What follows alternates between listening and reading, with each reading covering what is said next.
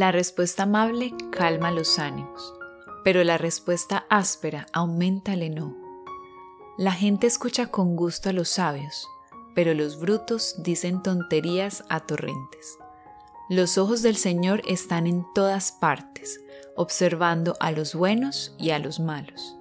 La palabra amable es árbol de vida. La palabra perversa destruye el espíritu. El insensato rechaza la corrección del papá, pero el que la acepta demuestra inteligencia. En la casa del justo hay de todo en abundancia, pero las ganancias del perverso solo le traen problemas. Los labios de los sabios difunden el conocimiento, pero no vale la pena escuchar lo que dicen los brutos. El Señor detesta las ofrendas de los perversos, pero le agradan las oraciones de los justos. El Señor odia la forma de vida de los perversos, pero ama a los que buscan la justicia. El que se encamina por la mala vida será castigado, y el que odia que lo corrijan será destruido. La muerte y el sepulcro están a la vista del Señor. Con mayor razón todo lo que la gente está pensando. El burlón no ama a quien lo corrige, ni busca el consejo de los sabios. Corazón contento, rostro alegre. Corazón triste, ánimo decaído. El sabio trata de ganar más conocimiento. El bruto solo quiere saber tonterías. Para el afligido todo el tiempo es tristeza, pero para el alegre la vida es una fiesta. Es mejor ser pobre y respetar al Señor, que ser rico y llenarse de preocupaciones. Es mejor comer poco donde hay amor que comer mucho donde hay odio. El que se enoja fácilmente arma líos, el que es paciente los calma.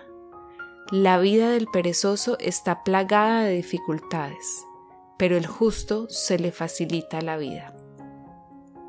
El hijo sabio hace feliz al papá, pero el bruto menosprecia a la mamá.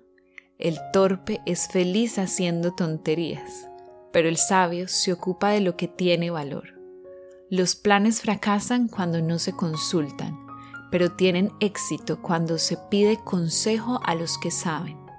Qué bueno es dar la respuesta adecuada y mejor aún dar un consejo a tiempo. El camino de la vida es hacia arriba para el hombre sabio, y así evita tener que ir hacia abajo al sepulcro. El Señor acaba con las posesiones del orgulloso, pero protege las posesiones de la viuda.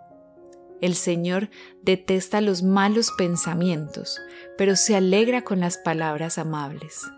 El que se da a la estafa trae problemas a su familia, pero el que rechaza el soborno vivirá. El justo piensa antes de responder, pero el perverso escupe maldad por la boca. El Señor se aleja de los perversos, pero está atento a las oraciones de los justos.